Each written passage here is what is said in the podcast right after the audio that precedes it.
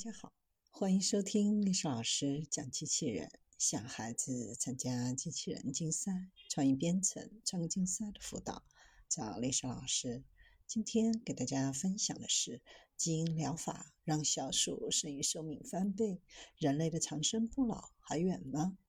有生物公司通过重编程技术，让剩余九周寿命的小鼠存活了十八周。经过治疗，小鼠的剩余寿命延长了一倍，还有一些健康体征的参数也有所增强。重编程指的是通过特定方法，将已分化的体细胞诱导逆转成多潜能干细胞的技术。二零一二年，日本和英国的科学家发现了四个重编程转录因子，从而获得了诺奖。而这个因子。可诱导成熟的细胞，使其变成多潜能干细胞。此前，科学家们证明了这种技术对单个细胞恢复活力的有效性。目前，这种技术在活体动物身上的表现，科学家们尚属未知。这次的研究就是针对这个问题。实验中选取了一百二十四周的小鼠，年龄相当于人类的七十七岁。通常已经接近了生命的尽头。研究人员用注射的方式，以腺病毒为载体，将从编程因子注射进小鼠眼眶后，实验中还设置对照组。不同的是，对照小组被注射的是 PPS 缓冲液，这是一种生物学常见溶剂，其溶解保护试剂的作用，相比蒸馏水具有盐平衡的作用。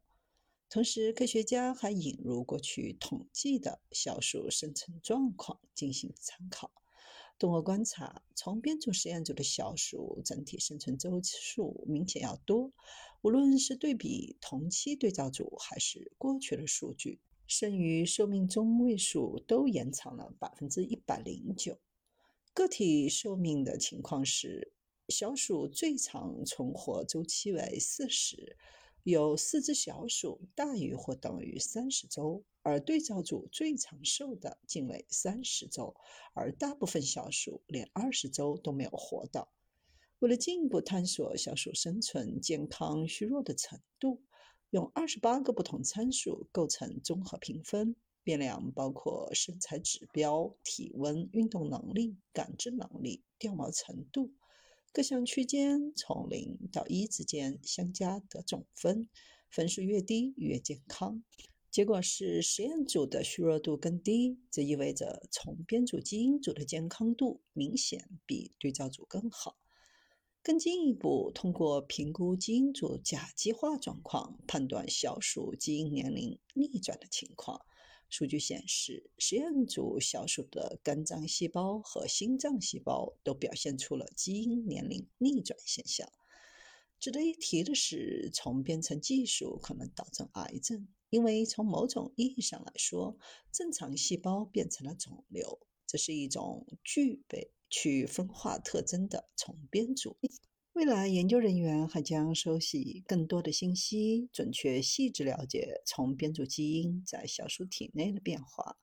人类长生不老的愿望历史线还有很长一段路要走。